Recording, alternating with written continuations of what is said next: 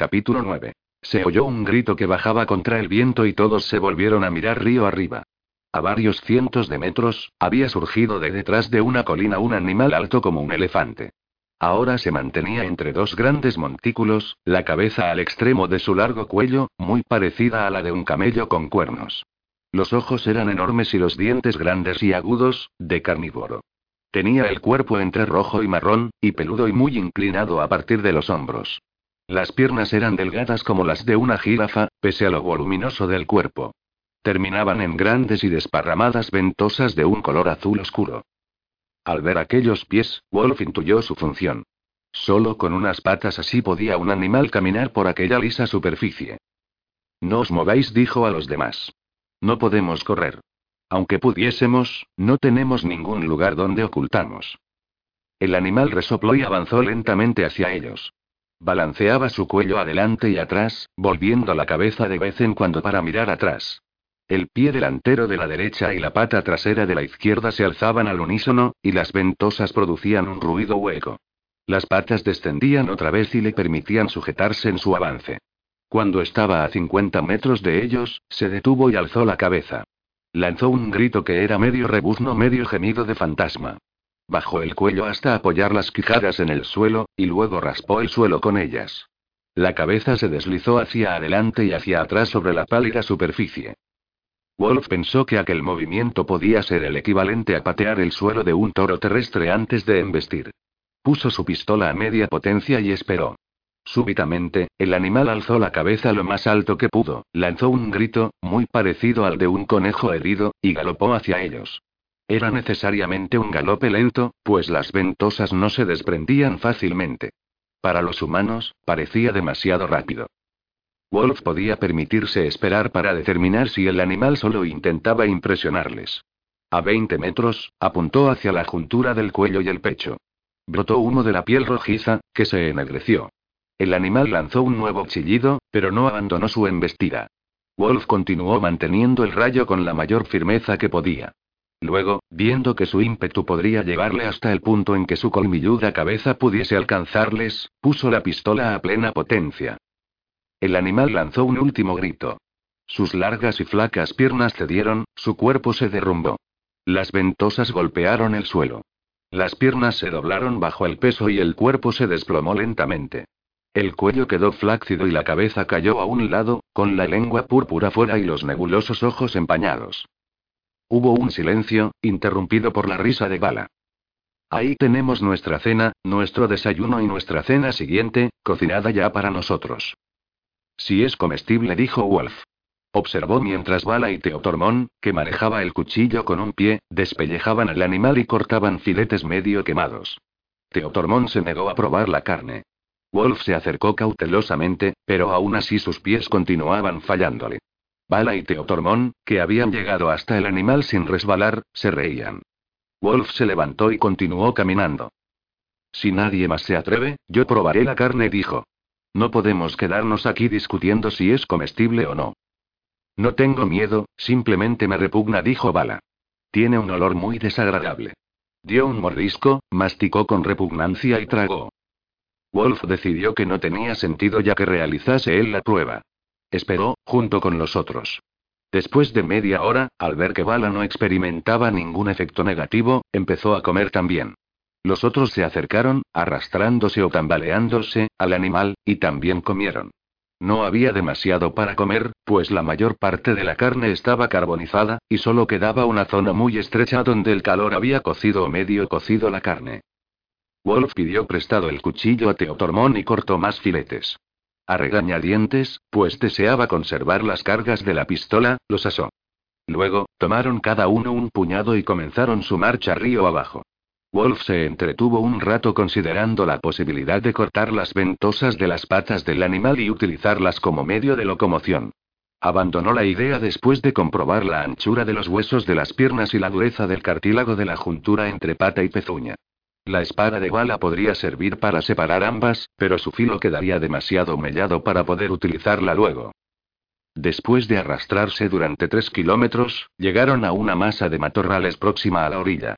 Las plantas tenían un metro de altura y forma de hongo, extendiéndose la parte superior muy lejos de la delgada base. Las ramas eran gruesas y con forma de sacacorchos, y desarrollaban una especie de pelusa como los árboles. Desde cerca, la pelusa parecía una serie de delgadas agujas. Había también grandes bayas de un rojo oscuro en racimos en los extremos de las ramas. Wolf cogió una valla y la olió. El olor le recordaba el de las nueces. La piel era suave y ligeramente húmeda. Vaciló sin decidirse a probarla. De nuevo fue Bala quien probó el alimento extraño. Comió una, hallando su sabor excelente. Transcurrió media hora, durante la cual comió seis más. Wolf comió entonces varias. Los otros le imitaron. Palamabrón, el último en probarlas, se quejaba de que no le habían dejado apenas para él. La culpa es tuya, dijo Bala, por ser tan cobarde. Palamabrón la miró furioso, pero no contestó. Teotormón, pensando que había encontrado al fin a alguien que no se atrevería a replicarle, siguió con los insultos que había iniciado Bala. Palamabrón le dio una bofetada. Teotormón lanzó un grito de cólera y saltó contra Palamabrón. Resbaló y cayó de bruces entre las piernas de este. Palamabrón cayó como un bolo. Se deslizó de costado, fuera del alcance de la amenazadora aleta de Teotormón. Ambos hacían frenéticos pero vanos esfuerzos por golpearse. Por fin Wolf, que no había compartido las carcajadas de los otros, puso fin a la disputa. Si continúan estas chiquilladas y estas pérdidas de tiempo, estoy decidido a ponerles fin. No con la pistola, pues no malgastaré una carga con tipos como vosotros. Continuaremos sencillamente sin vosotros o prescindiremos de vosotros. Debemos tener unidad y reducir al mínimo las disputas. En caso contrario, Urizen tendrá la satisfacción de ver cómo nos destrozamos unos a otros. Teotormón y Palamabrón se escupieron pero abandonaron la lucha. Silenciosamente, bajo la pálida sombra púrpura de la luna, continuaron deslizando sus pies hacia adelante. La noche había puesto fin al silencio. Oían como balidos de ovejas y mugidos que parecían de vaca, a lo lejos. Algo rugió como un león. Pasaron ante otro grupo de matorrales y vieron pequeños animales bípedos que comían bayas. Tenían algo menos de un metro de altura, piel marrón y rostro de lémules. Los ojos eran achinados y las orejas grandes y como de conejo. Las extremidades superiores terminaban en garras. Las inferiores en discos de succión. Tenían cortos rabos escarlata, parecidos a los de los conejos. Al ver a los seres humanos, dejaron de comer y los miraron, moviendo las narices. Después de convencerse de que los recién llegados no constituían ningún peligro, siguieron comiendo. Pero uno siguió mirándoles fijamente y les ladró como un perro. Entonces salió de detrás de una colina un animal de cuatro patas. Era peludo como un perro pastor, amarillento y del tamaño de un zorro. Al final de sus pies tenía pequeñas protuberancias de hueso sobre las que corrió hacia los bípedos. Estos ladraron para dar la alarma y desaparecieron todos rápidamente. Avanzaban con mucha rapidez, pese a las patas, pero el lobo patinado era mucho más rápido. El jefe de los bípedos, al ver que no tenían ninguna posibilidad, se quedó atrás hasta situarse a la altura del más lento del grupo. Se lanzó contra el rezagado, derribándole, y luego continuó corriendo. El sacrificado chilló intentando ponerse otra vez de pie, pero fue derribado por el lobo patinador. Hubo una breve lucha que concluyó cuando las mandíbulas del lobo se cerraron sobre el cuello del bípedo. Ahí está la explicación, dijo Wolf, de las rayas que veíamos de cuando en cuando sobre la superficie. Algunas de estas criaturas son patinadoras. Guardó silencio un rato, pensando que aquella especie de patines les permitirían avanzar con mucha mayor rapidez. El problema era hacerse con ellos. Pasaron ante otro animal de largo cuello, cuerpo de hiena y cuernos de venado. No hizo ningún gesto de ataque. Mordisqueó en una roca de la sustancia cristalina, arrancó un trozo y lo masticó. No les perdía de vista, pero gruñía satisfecho ante el sabor de la roca, mientras su estómago ronroneaba como la canquería defectuosa de una casa vieja. Continuaron y pronto se vieron a unos 300 metros de un rebaño de animales del mismo género, que pastaban lobos en las rocas. Había entre ellos crías que se perseguían juguetonas unas a otras o mamaban de sus madres. Algunos de los machos mugieron al ver a los intrusos, y uno fue siguiéndoles durante un rato. Pasaron ante animales similares a los antílopes, tachonados de pintas en forma de diamante de color rojo sobre fondo blanco y con dos cuernos que se entrelazaban. Tenían en los extremos de las patas patines óseos. Wolf empezó a buscar un sitio para dormir. Condujo por fin al resto a una especie de anfiteatro, una zona llana entre cuatro colinas. Yo haré la primera guardia, dijo. Asignó la siguiente a Luga y la otra a Enion. Enion protestó, alegando que Wolf no tenía ninguna autoridad para elegirle. Puedes negarte a cumplir tu parte de responsabilidad, si lo deseas, dijo Wolf. Pero si te duermes cuando llegue tu turno, quizás te despiertes entre las mandíbulas de eso. Señaló por encima de Enion, y Enion se volvió tan rápidamente que perdió pie. Los otros miraron hacia donde apuntaba el dedo de Wolf. En la cima de una de las colinas, les contemplaba un animal de inmensa crin. Tenía cabeza de cocodrilo de hocico corto, cuerpo felino y los pies como anchas ventosas. Wolf puso la pistola a media potencia y disparó. Apuntó hacia los pelos de la crin. Los pelos se encresparon y humearon y el animal lanzó un aullido, se volvió y desapareció detrás de la colina. Bueno, dijo Wolf, alguien tiene que tener oficialmente autoridad. Hasta ahora hemos evitado esto, es decir, lo habéis evitado, habéis evitado tomar una decisión. Me habéis dejado a mí, más o menos, dirigir. Sobre todo porque sois demasiado perezosos y estáis demasiado preocupados por vuestros pequeños problemas para pensar en el grupo. Pues bien, ha llegado el momento de aclarar esto. Sin un jefe cuyas órdenes se obedezcan inmediatamente en caso de emergencia, todos estamos perdidos. ¿Qué me decís? Querido hermano, dijo Bala, creo que has demostrado que eres el más adecuado para mandar. Yo voto por ti. Además tienes la pistola, y eso te hace el más poderoso de todos. A menos, claro está, que alguno de nosotros tenga armas ocultas que aún no han mostrado. Tú eres la única que tiene ropa suficiente para ocultar armas, dijo él. En cuanto a la pistola, la tendrá el que esté de guardia. Al oír esto todos enarcaron las cejas. No hago esto, dijo, porque confíe en vuestra lealtad. Es solo porque no creo que ninguno de vosotros sea tan estúpido de intentar quedársela o marcharse con ella. Al reanudar la marcha, tendréis que devolvérmela. Todos votaron, salvo Palamabrón. Este dijo que no quería votar porque era evidente que sería derrotado por la mayoría de todos modos. Supongo, hermano, que no irías a nombrarte a ti mismo, dijo Bala. Ni siquiera tú, pese a lo engreído y lo egoísta que eres, podrías pensar eso. Palamabrón no hizo caso a este comentario. Dirigiéndose a Wolf, dijo. ¿Por qué no hago guardia yo? ¿No confías en mí? Tú puedes hacer la primera guardia mañana por la noche, contestó Wolf. Ahora lo mejor es que durmamos un poco. Wolf hizo guardia mientras los otros dormían sobre sus duros lechos de roca blanca. Se oían distantes gritos de animales. Gruñidos, mugidos y algunos sonidos nuevos, chillidos quejumbrosos, silbidos. En una ocasión se oyó como un gong y hubo un batir de alas en el cielo. Wolf se puso de pie y luego dio lentamente la vuelta cubriendo todos los puntos cardinales. Al cabo de media hora, despertó a Enion y le dio la pistola. No tenía reloj para medir el tiempo, ni tampoco los otros. Pero, como ellos, conocía el paso exacto del tiempo. De niño, había pasado por un tipo de hipnosis que le permitía contabilizar los segundos con la misma exactitud que el más preciso de los cronómetros. Estuvo sin dormir durante un rato. Le preocupaba la primera guardia de la noche siguiente, en la que tendría que confiar la pistola a Palamabrón. De todos los señores era el más inestable. Odiaba a Bala aún más que los otros. ¿Podría resistir la tentación de matarla mientras dormía? Wolf decidió tener una charla con Palamabrón por la mañana. Su hermano tenía que entender que si la mataba tendría que matarlos a todos.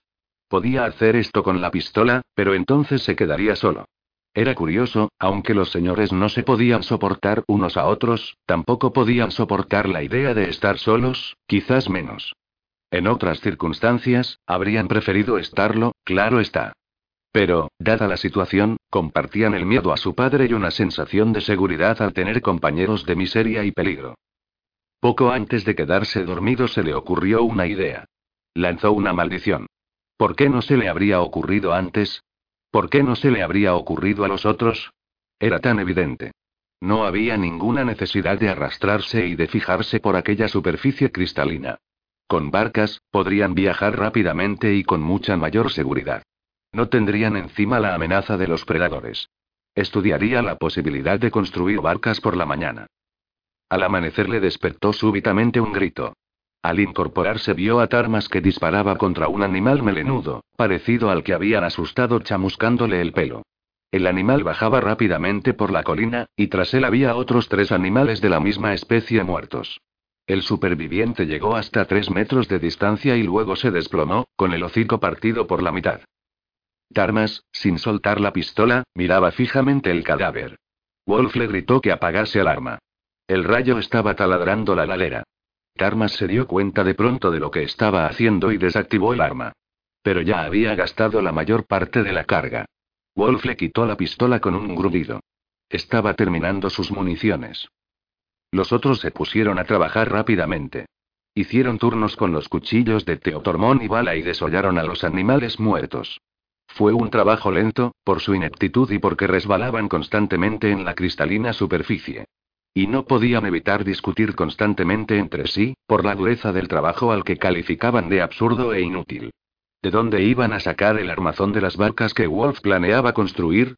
Aunque pudiesen utilizar aquellas pieles para cubrir las barcas, no bastaría. Él les mandó callar y seguir trabajando. Sabía lo que hacía. Con Luba, Bala y Teotormón se acercó a los matorrales más próximos. Allí tuvo que utilizar de nuevo la pistola para matar a un animal que estaba comiendo bayas y se negaba a marcharse. Era como un dragón chino. Silboy avanzó amenazador hacia ellos antes de que entraran en su radio de acción. Tenía la piel gruesa y dura como una armadura y tuvo que poner la pistola a toda potencia para traspasarla. Tenía protegidos incluso los ojos. Cuando Wolf disparó contra ellos el rayo chocó con unas cubiertas transparentes. La criatura comenzó a balancear la cabeza frenéticamente para que Wolf no pudiese fijar el rayo en un punto. Por fin consiguió taladrar la armadura detrás de la cabeza y el animal se desplomó mostrando las placas dentadas y unos pequeños discos de succión con los que caminaba. Si esto sigue así, pronto nos quedaremos sin cargas, dijo a los otros. Rezad para que no suceda. Wolf tanteó la dureza de la corteza de los árboles y descubrió que era bastante firme. Cortar las ramas y sacar tiras para hacer un entramado según tenía pensado sería un trabajo largo y duro y estropearía además el filo de la espada. Mirando a aquella especie de dragón vio una embarcación dispuesta. Bueno, no totalmente terminada, pero que exigiría menos trabajo que la embarcación que en principio había imaginado. La espada, manejada por su potente brazo, sirvió para separar las placas de locomoción del dragón de la armadura del cuerpo. Después, la espada y el cuchillo eliminaron los órganos internos. Por entonces ya estaban con ellos los otros señores, que fueron haciendo turnos de trabajo. Pronto estuvieron todos cubiertos de sangre, que corría por toda la zona y hacía la superficie aún más resbaladiza. Varios cocodrilos melenudos, atraídos por el olor de la sangre y enloquecidos por ella, les atacaron. Wolf tuvo que gastar más municiones liquidándoles. El único posible suministro de remos eran las ramas en forma de nueve de los árboles. La corteza resistió firmemente al filo de la espada. Wolf tuvo de nuevo que utilizar su pistola. Cortó ramas suficientes para hacer diez remos, tres de repuesto, pues Teutormón no podía manejar el remo con sus aletas. Las agujas podían eliminarse fácilmente con un cuchillo. Construyeron así una canoa bastante flexible de unos 20 metros de longitud. Las únicas aberturas que planteaban problemas eran la boca y los hollares. Se solucionó doblando la parte frontal hueca hacia atrás y hacia arriba y atándole una pequeña piedra con la capa de bala. El peso de la piedra impediría que la parte delantera se enderezara y la mantendría por encima del nivel del agua y al menos eso esperaban. Wolf tuvo que utilizar de nuevo la pistola para eliminar los trozos de cartílago y la sangre que se habían adherido a las paredes internas de la placa armadura. Luego, caminando de rodillas, los señores empujaron su embarcación hacia el río. Cerca de la orilla se pusieron de pie y se introdujeron en el barco dragón, echándose por la borda hacia el fondo. Lo hicieron de dos en dos, uno por cada lado, para que no se volcara. Cuando todos salvo Wolf y Walla estaban dentro, estos comenzaron a empujar la embarcación hacia el río. Por fortuna había una inclinación muy suave. Cuando la barca adquirió cierta velocidad, Wolf y Walla se agarraron a las amuras y los otros les subieron a bordo. La luna cruzó el horizonte y el barco dragón emprendió su viaje río abajo. Dos señores hacían el turno de remo para que la embarcación se mantuviese derecha mientras los otros intentaban dormir. Pasó la luna, y tras ella llegó el púrpura brillante de los cielos desnudos. El río era suave, y solo quebraban su superficie pequeñas olas y ondulaciones. Cruzaron camiones y salieron de nuevo a terreno ondulado. Pasó el día sin incidente. Se quejaban del hedor de la piel y de la sangre que no habían sido capaces de limpiar del todo. Hicieron chistes sobre cómo cada uno tenía que deshacerse de comida y bebida. Refunfuñaron sobre su falta de sueño la noche anterior. Hablaron de lo que les aguardaría cuando encontrasen la puerta, si es que la encontraban, que les conduciría al palacio de su padre. Pasaron un día y una noche. Varias horas después del segundo amanecer, doblaron una ancha curva del río. Ante ellos había una roca que dividía el río, una cúpula blanca de unos 10 metros de altura. En su cima, una junto a otra, había dos grandes estructuras doradas de forma hexagonal. Capítulo 10. Desde la orilla del río donde estaba el barco dragón, Wolf estudió el problema. Era inútil intentar escalar aquella roca casi perpendicular y sin adherencias sin alguna ayuda. Había que echar una soga a la parte superior y afirmarla allí. Los hexágonos eran demasiado anchos para intentar pasar un lazo a su alrededor. Un gancho podría servir. Podía suponerse que al otro lado de la puerta, que Wolf esperaba que se abriese a otro planeta, hubiera un entrante. Podían cortar pieles de animales y atarlas o coserlas para hacer una soga, aunque tendrían que curtirlas para darles cierta flexibilidad. El metal para los ganchos era un grave problema. Podía haber metal en alguna parte de aquel mundo, quizás no muy lejos. Pero intentar localizarlo recorriendo el territorio sería un proceso lento. Así que solo quedaba una salida, y Wolf no esperaba que los dos elementos decisivos en aquel proyecto particular aceptasen cooperar. Bala no quería entregar su espada y Teotormón se negaba a entregar su cuchillo. Wolf discutió con ellos durante varias horas, indicando que si no cedían sus armas acabarían muriendo allí sin remisión. Ante la negativa violenta de Teotormón, Wolf dijo: Está bien. Mantente en tus trece. Pero si los demás encontramos un medio de cruzar la puerta, no te llevaremos con nosotros. Lo juro. Te quedarás en este pálido mundo hasta que te devore un animal o mueras de viejo. Bala miró a su alrededor a los señores que se sentaban en círculo. Sonrió y dijo. Está bien. Entregaré mi espada. No tendréis mi cuchillo, os lo aseguro, dijo Teotormón. Los otros comenzaron a arrastrarse hacia él. Teotormón se incorporó e intentó eludirlos. Sus inmensos pies le permitían asentarse mejor en aquel suelo, pero Wolf se lanzó hacia él y le agarró por un tobillo, derribándole. Teotormón luchó lo mejor que pudo, sepultado por la masa de cuerpos. Al final, cedió entre gemidos. Luego, murmurando ceñudo, se alejó y se sentó en la orilla del río. Con una piedra cretácea que encontró, Wolf hizo unas rayas en la espada de bala. Puso la pistola a plena potencia y rápidamente cortó unos triángulos. Luego dispuso las tres piezas y asentó varias piezas redondeadas de la espada sobre ellas. Con la pistola a media potencia fundió ambas partes en una unidad. Después de sumergirlas en agua fría, calentó las puntas y les dio forma ligeramente ganchuda. Curvó otra tira de la espada con la pistola y la unió a la pieza anterior para poder atar a ella una cuerda. Como no había tenido que utilizar el cuchillo de Teotormón, se lo devolvió. Recortó en punta el extremo de la espada de bala y proporcionó así a esta una especie de espada corta. Como indicó, era mejor que nada. Hacer la soga llevó varios días. No era difícil matar y desollar animales y cortar después tiras de la piel. La dificultad estaba en el curtido.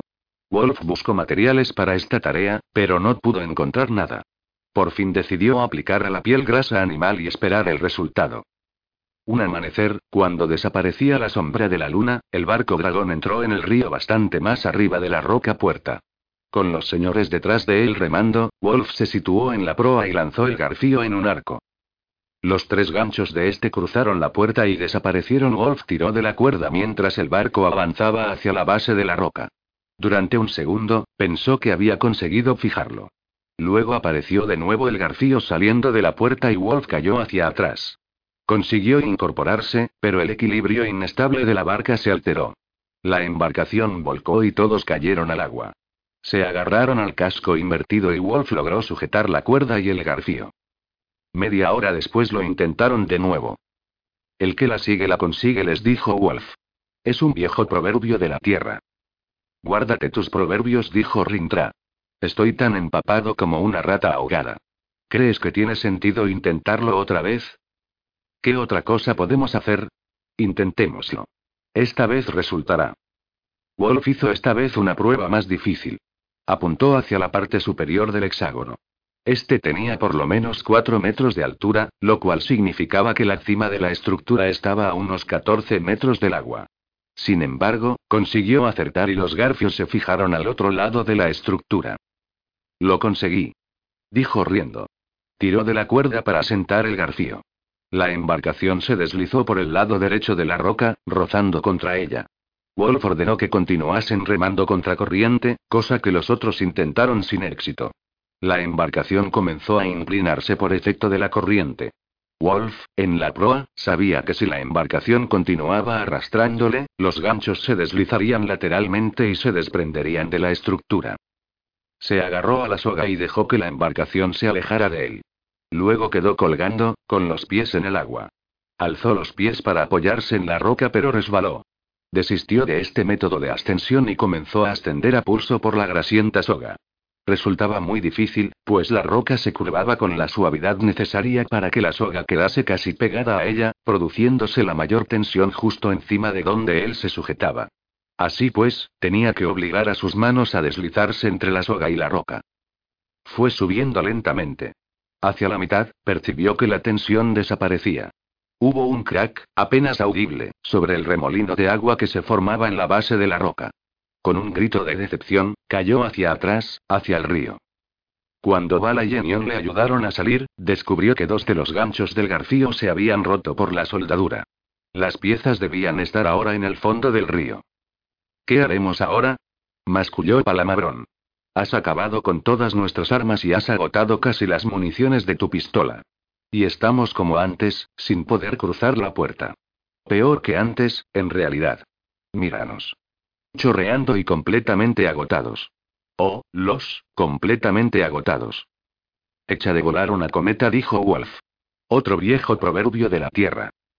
De pronto se detuvo, enarcó las cejas y dijo. Quizás sí. Palamabrón alzó las manos y exclamó. Oh no, no nos vengas con otra de tus maravillosas ideas. Maravillosas o no, son ideas, dijo Wolf. Hasta ahora soy el único que ha aportado alguna y mientras vosotros gruñíais y os lamentabais. Estuvo tendido un rato, contemplando el cielo púrpura y mascando un trozo de carne que le había dado lugar. ¿Era lo de la cometa una idea absurda? Aún en el caso de que pudiesen construirla, ¿serviría? Desechó la cometa. Si pudiesen construir una lo bastante grande para transportar un pesado garfio, no pasaría a través del hexágono. Un momento. ¿Y si la cometa, con el gancho colgando de una soga, pasase por encima del hexágono? Lanzó un gruñido y rechazó de nuevo la idea de la cometa. No resultaría. De pronto se incorporó y lanzó un grito. Podría resultar. Con dos. ¿Dos qué? Preguntó Luba, despertado de su semisueño. No cometas. ¿Quién habla de cometas? contestó Luba. Dos embarcaciones y dos individuos capaces de arrojar con precisión los garfios, gritó Wolf. Podría resultar. Estaba a punto de agotar mis ideas, y es evidente que a vosotros no iba a ocurrírseos ninguna.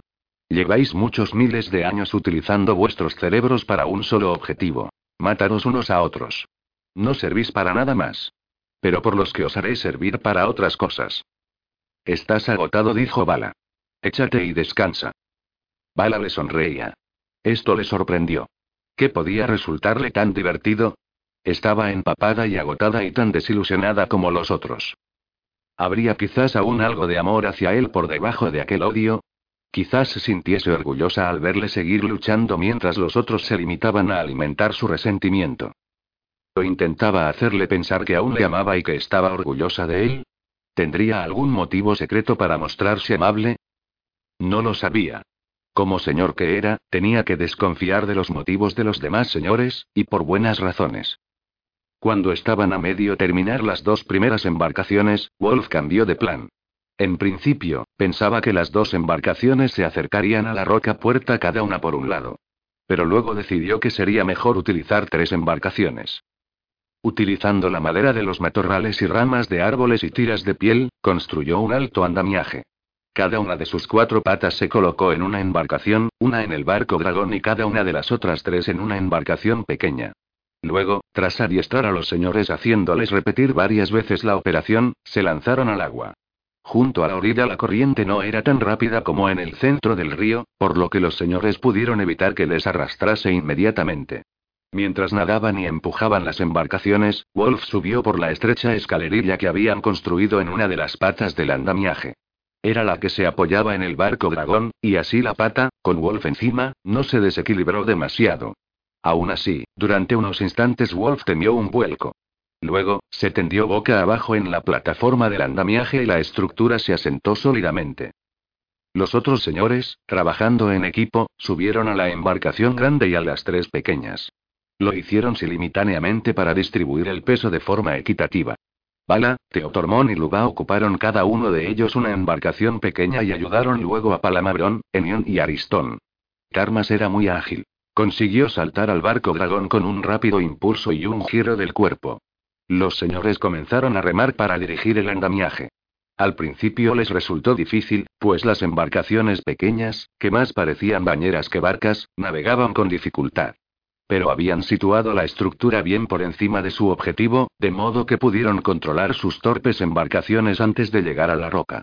Wolf, situado en la parte delantera de la estructura, el puente, estuvo por dos veces a punto de caer. Luego la cúpula blanca de la roca con los dos dorados hexágonos gemelos apareció ante él. Dio una orden a los señores y estos comenzaron a remar contracorriente. Era esencial que el andamiaje no chocase con la roca con demasiada velocidad. Era muy frágil y no resistiría un impacto fuerte. Wolf había decidido entrar por la puerta izquierda, dado que la última vez habían elegido la derecha. Pero cuando el extremo del puente se aproximaba a la roca, el andamiaje se ladeó. El puente avanzó oblicuamente hacia el hexágono izquierdo.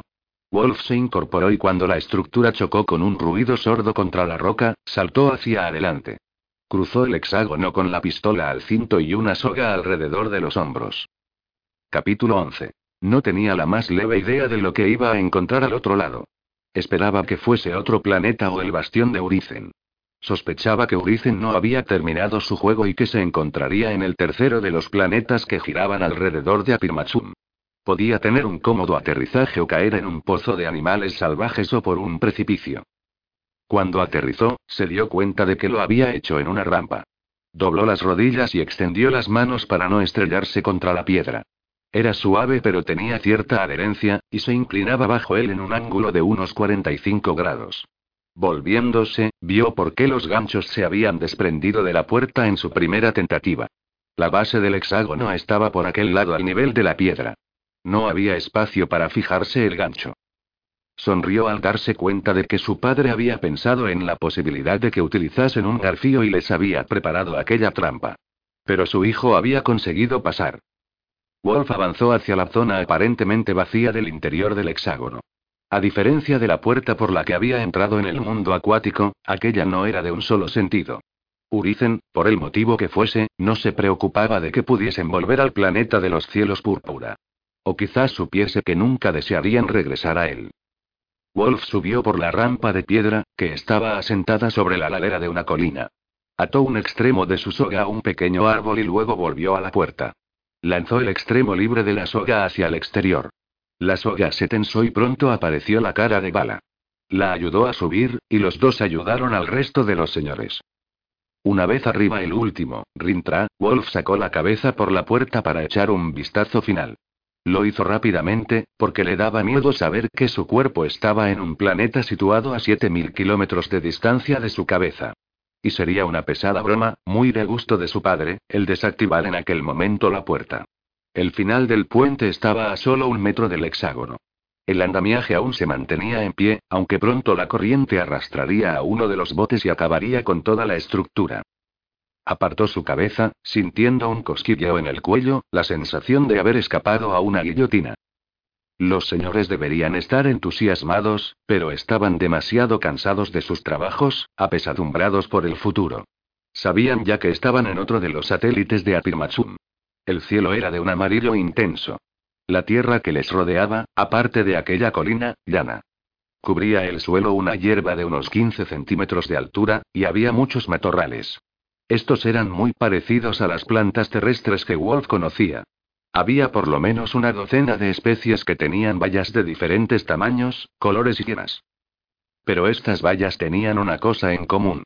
Despedían todas ellas un olor muy desagradable. Junto a la colina de la puerta, estaba la orilla de un mar. A lo largo del mar corría una ancha playa de arena amarilla que se extendía hasta el horizonte. Wolf miró tierra adentro y vio montañas. La ladera de una tenía una curiosa estructura que recordaba un rostro. Cuanto más la miraba más seguro estaba que era un rostro. Se lo dijo a los otros señores. Nuestro padre nos ha dado una señal, según creo. Una indicación del camino que debemos seguir para llegar a las puertas siguientes.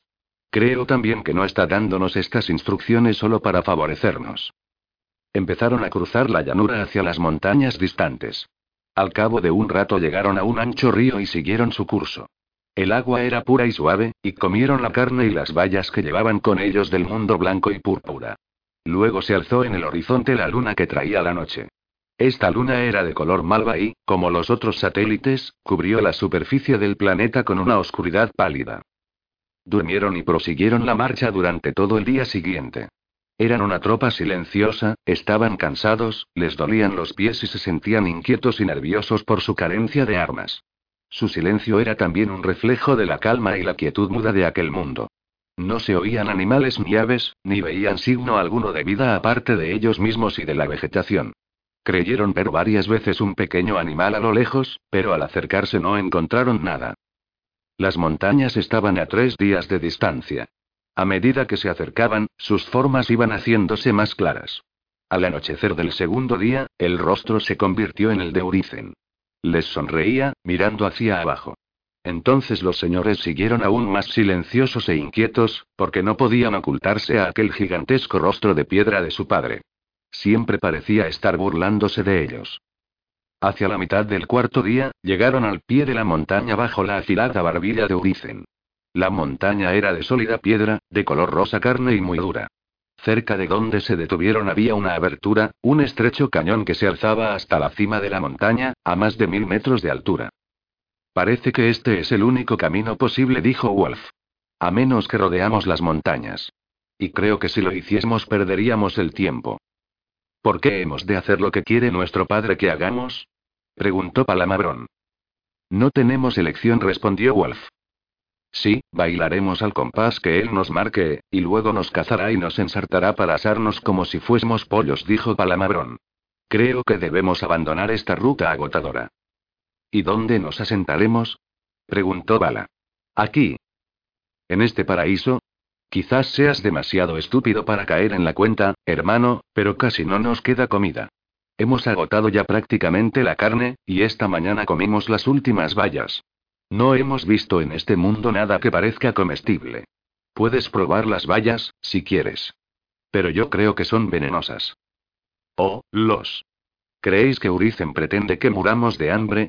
preguntó Palamabrón. Creo que moriremos de hambre, contestó Wolf si no encontramos comida. Y no la encontraremos quedándonos aquí. Y después de decir esto se adentró en el cañón. El sendero continuaba sobre roca lisa y suave que había sido en tiempos el lecho de un río. El río había pasado al otro lado del cañón, y quedaba ahora de varios metros por debajo de las pétreas orillas. Entre las piedras crecían de cuando en cuando algunos matorrales. Los señores continuaron su marcha todo el día. Por la noche comieron lo último que les quedaba. Al amanecer, se levantaron con los estómagos vacíos y la sensación de que la suerte les había abandonado definitivamente. Wolf encabezó la marcha avanzando con la mayor rapidez posible, pues pensaba que cuanto antes saliesen de aquel lúgubre cañón mejor sería. Además, aquel lugar no ofrecía ningún alimento. No había peces en el río. No había siquiera insectos. Al segundo día de hambre, vieron la primera criatura viviente. Doblaron un recodo en total silencio y caminando lentamente. Gracias a esto y a que se aproximaron con el viento en contra, pudieron acercarse al animal antes de que éste los descubriera. Tenía unos 70 centímetros de altura y estaba erguido sobre las patas traseras como un canguro, sujetando con sus patas delanteras lemuroides una rama.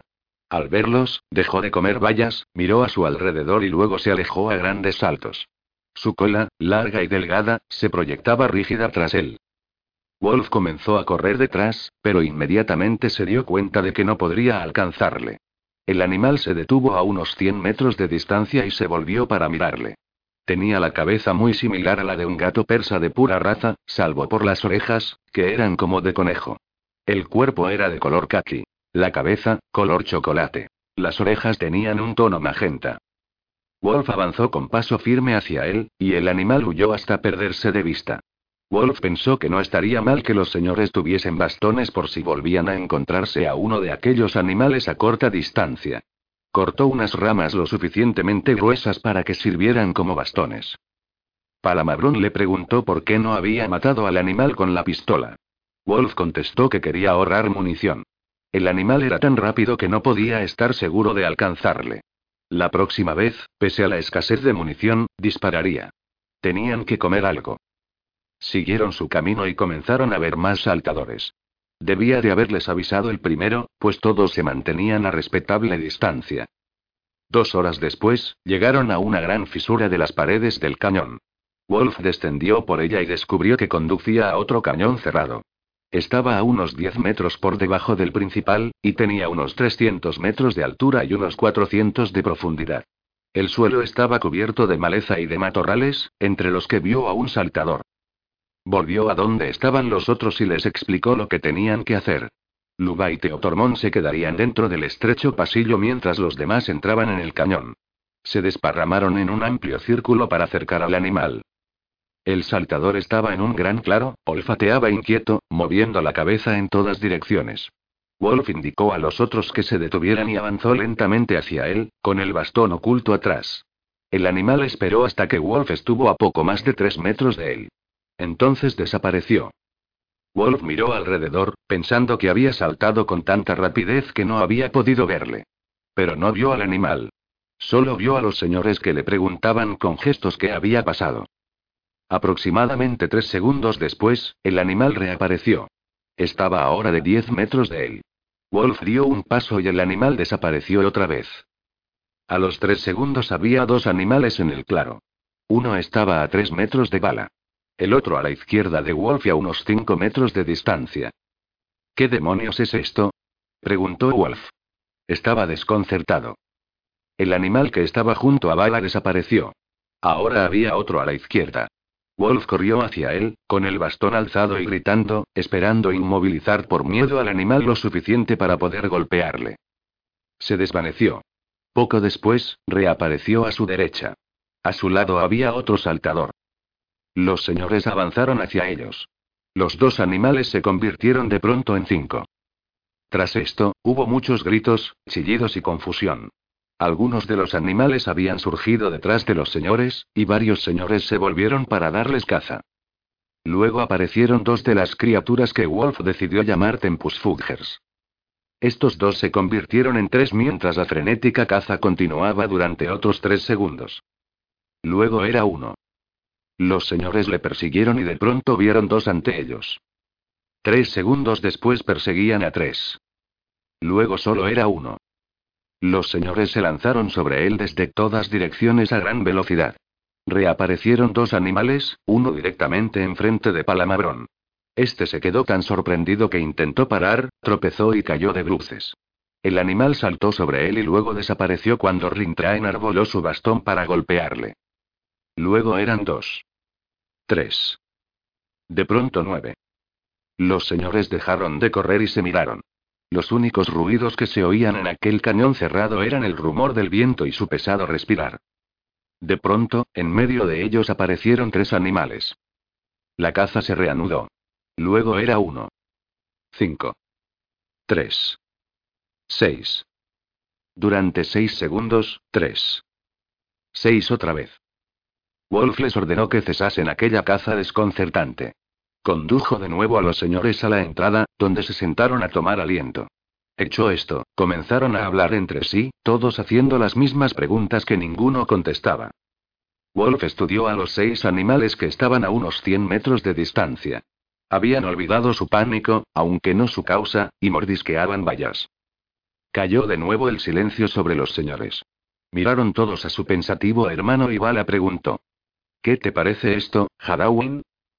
Estaba pensando en el momento en que vimos desaparecer al primer animal, dijo él. Intentaba calcular los intervalos de sus desapariciones y la proporción entre su número cada vez y en todas las veces sucesivas. Cabeceó, pensativo. No sé. Quizás. No parece posible. Pero ¿cómo explicarlo, describirlo o al menos? Decidme, ¿habéis oído de algún señor que tuviese éxito en experimentos de viaje en el tiempo? Palamabrón se echó a reír. Idiota. Dijo Bala. Luego se dirigió a Wolf y dijo. Oí que Blintork intentó durante varios años descubrir los principios del tiempo. Pero al parecer desistió. Afirmaba que intentar analizar el tiempo era un problema tan insondable como el de explicar el origen del universo. ¿Por qué lo preguntas? Quiso saber Aristón. Hay una pequeña partícula subatómica que los científicos terrestres llaman neutrino, contestó Wolf. Es una partícula sin carga de masa cero. ¿Entendéis lo que digo? Todos movieron la cabeza negando. ¿Sabes, Hadawin dijo Luba, que hubo un tiempo en que poseíamos muchos conocimientos? Pero han transcurrido miles de años desde entonces y no hemos vuelto a interesarnos por la ciencia, salvo para utilizar los instrumentos que teníamos a mano para nuestros fines. Sois realmente una pandilla de dioses ignorantes, dijo Wolf. Los seres más poderosos del cosmos, pero bárbaros, divinidades analfabetas. ¿Qué tiene que ver eso con nuestra situación actual? preguntó Enion. ¿Y por qué nos insultas? Tú mismo dijiste que si queríamos sobrevivir teníamos que dejar a un lado los insultos. Perdonadme, dijo Wolf. Pero es que a veces me abruma la discrepancia y no importa. En fin, el neutrino se comporta de un modo muy extraño. De tal manera, en realidad, que podría decirse que viaja hacia atrás en el tiempo. ¿Lo hace realmente? preguntó Palamabrón. Lo dudo. Pero su conducta puede describirse en términos de viaje en el tiempo, hágalo o no realmente. Creo que esto mismo es aplicable a esos animales. Quizás puedan viajar hacia adelante y hacia atrás en el tiempo. Quizás Urizen tenga poder para crear animales así. Lo dudo. Puede que los haya encontrado en algún universo que no conocemos y que los haya importado aquí. Sea cual sea su origen, tienen capacidad para hacer como si saltasen en el tiempo. Dentro de un límite de tres segundos, más o menos. Trazó un círculo en el suelo con el extremo de su bastón. Esto representa al animal que vimos primero. Trazó una línea desde el círculo y a su extremo dibujó otro círculo. Esto representa su desaparición, su no existencia en nuestro tiempo. Al parecer, viajó hacia adelante en el tiempo. Juraría que no desapareció durante tres segundos la primera vez que lo hizo, dijo Bala. Wolf trazó una línea desde el segundo círculo y a su extremo hizo un tercer círculo. Luego trazó una línea en ángulo recto respecto a este, y la hizo volver hasta una posición opuesta al segundo círculo. Saltó hacia adelante en el tiempo, o puede describirse así. Luego volvió al punto temporal que no ocupó cuando hizo el primer salto. Así, vimos un animal durante seis segundos pero sin saber que había ido hacia adelante y hacia atrás. Luego el animal, llamémosle Tempus Fugger, saltó de nuevo hacia adelante hasta el tiempo del que había salido su primer, digamos avatar, en el primer salto. Ahora tenemos dos. El mismo animal, extendido por el viaje en el tiempo. Uno saltó de nuevo tres segundos hacia adelante, y durante ese tiempo no le vimos. El otro no saltó, pero dio una vuelta. Saltó al mismo tiempo que reaparecía el Tempus Fugger número 2. Pero el número 1 saltó también hacia atrás justo cuando el número 2 salía del salto tiempo. Así que tenemos dos de nuevo. Pero de pronto había cinco y dijo Rintra. Veamos. Teníamos dos. Ahora bien, el número 1 había hecho un salto, y era uno de los cinco. Saltó hacia atrás para ser uno de los dos anteriores. Luego saltó de nuevo hacia adelante para convertirse en el número 3 de los 5. El número 2 había saltado, cuando había solo un Tempus Fugger, para convertirse en el número 2 de los 5. El número 1 y el número 2 saltaron hacia adelante y luego hacia atrás para convertirse también en los números 4 y 5 de los 5. Los números 4 y 5 saltaron luego hacia adelante, hacia el período en que había solo dos. Entre tanto, el número 1 había saltado 3 segundos, el número 4 no saltó y el número 5 sí. Así que había solo dos en aquel instante. Río entre dientes al ver sus expresiones de asombro. ¿Comprendéis ahora? Eso es imposible, dijo Tarmas. Viaje en el tiempo. Sabes muy bien que es imposible. Claro que lo sé. Pero, si esos animales no viajan en el tiempo, ¿cómo lo consiguen? No sabéis más que yo, así que, si puedo describir su conducta como cronotraslación, y la descripción nos ayuda a capturarlos, ¿por qué objetar? ¿Por qué no usas tu pistola? preguntó Rintra. Tenemos demasiada hambre. Y me siento muy débil después de intentar cazar a esos escurridizos animales. Wolf se encogió de hombros, se levantó y caminó hacia los Tempus Fuggers. Estos continuaban comiendo, pero sin perderle de vista. Cuando estuvo a unos 30 metros, se alejaron saltando. Los siguió hasta que se aproximaron a la pared ciega del cañón. Se dispersaron. Puso la pistola a media potencia y apuntó a uno. Quizás el animal se sorprendiese al verle alzar el arma. Desapareció justo en el momento en que él disparaba y la energía del rayo fue absorbida por la pared de piedra. Lanzó una maldición, apagó la pistola y apuntó a otro. Este saltó a un lado y eludió el primer disparo. Wolf mantuvo el rayo y lo desvió hacia el animal. El animal saltó otra vez, escapando por muy poco. Wolf giró la muñeca para alcanzarle. El animal desapareció. Rápidamente, desvió el arma hacia los otros. Uno de los animales cruzó su campo de visión y lanzó el rayo hacia allí. El animal desapareció inmediatamente. Oyó un grito tras él. Se volvió y vio que los señores señalaban a un animal muerto situado a pocos metros, a su izquierda. Yacía inerte, con la piel chamuscada. Wolf pestañeó. Bala se acercó corriendo y dijo. Cayó del aire. Estaba muerto y quemado cuando tocó el suelo. Pero no alcancé a ninguno sino ahora mismo, dijo. El animal al que alcancé aún no ha reaparecido. Ese animal resultó muerto hace unos tres segundos, quizás un poco más, dijo ella. Tres segundos antes de que alcanzases al otro. Se detuvo, sonrió, y dijo. Pero ¿por qué digo el otro y es el mismo al que tú alcanzaste? Muerto antes de que tú dispararas. O justo cuando le alcanzaste. Solo que saltó hacia atrás. ¿Quieres decir que le maté primero y luego disparé contra él? dijo lentamente Wolf. No, en realidad no. Pero eso parecía.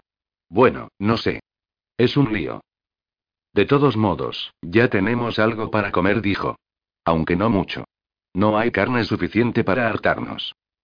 Se giró, describiendo un arco horizontal con el rayo. Este cayó sobre unas rocas y luego sobre uno de los animales. El rayo desapareció. Continuó apuntando con firmeza al animal, que seguía plantado sobre sus patas traseras, pestañeando con sus grandes ojos. Se acabó la carga, dijo. Guardó la pistola en el cinturón. De nada le servía ahora, pero no estaba dispuesto a tirarla. Quizás pudiese encontrar alguna vez nuevas cargas. Quería continuar la caza con los bastones. Los otros se opusieron. Débiles y hambrientos, necesitaban comer inmediatamente. Aunque la carne estaba medio carbonizada, la devoraron ansiosos. Sus estómagos se calmaron un poco. Descansaron un rato y luego se levantaron otra vez dispuestos a perseguir a los Tempus Fugers. Su plan era desplegarse en un ancho círculo que iría cerrándose hasta que todos los animales estuvieran al alcance de sus bastones. Los animales comenzaron a saltar frenéticamente entrando y saliendo de la existencia y o del tiempo. En determinado momento, desaparecieron todos, cuando parecieron decidir simultáneamente saltar hacia adelante o hacia atrás. Resultaba difícil determinar lo que estaba pasando durante la caza. Al principio, Wolf no hizo ningún esfuerzo por llevar la cuenta. Había seis, luego ninguno, luego seis, y luego tres, luego seis, luego uno, luego siete y... Hacia adelante y hacia atrás, dentro y fuera, mientras los señores corrían y aullaban como lobos y enarbolaban sus bastones con la esperanza de alcanzar a un tempus fugger en el momento en que saliese de su cronosalto. De pronto, el bastón de Tarma golpeó la cabeza de uno de los animales al materializarse este. El animal se desplomó, se estremeció varias veces y murió. Habían caído del aire ocho. Uno se había quedado detrás muerto mientras los otros se hacían invisibles. La próxima vez tenía que haber siete, pero aparecieron otra vez ocho. Tres segundos después eran tres. Otros tres segundos más tarde, nueve. Ninguno. Nueve. Dos. Siete. Once. Dos. Once. Wolf enarboló su bastón y golpeó a uno en la espalda. El animal cayó de bruces. Bala se abalanzó sobre él y lo mató antes de que pudiese reaccionar. Había 15, que se redujeron rápidamente a 13 al conseguir matar Rintra y Teotormón uno cada uno. Luego, ninguno. Al cabo de un minuto, los animales parecieron presas del pánico. Aterrados, saltaban adelante y atrás, se convertían en 28, ninguno, 28, ninguno, y unos 56, según calculó aproximadamente Wolf. Era imposible, por supuesto, calcular con exactitud, poco después.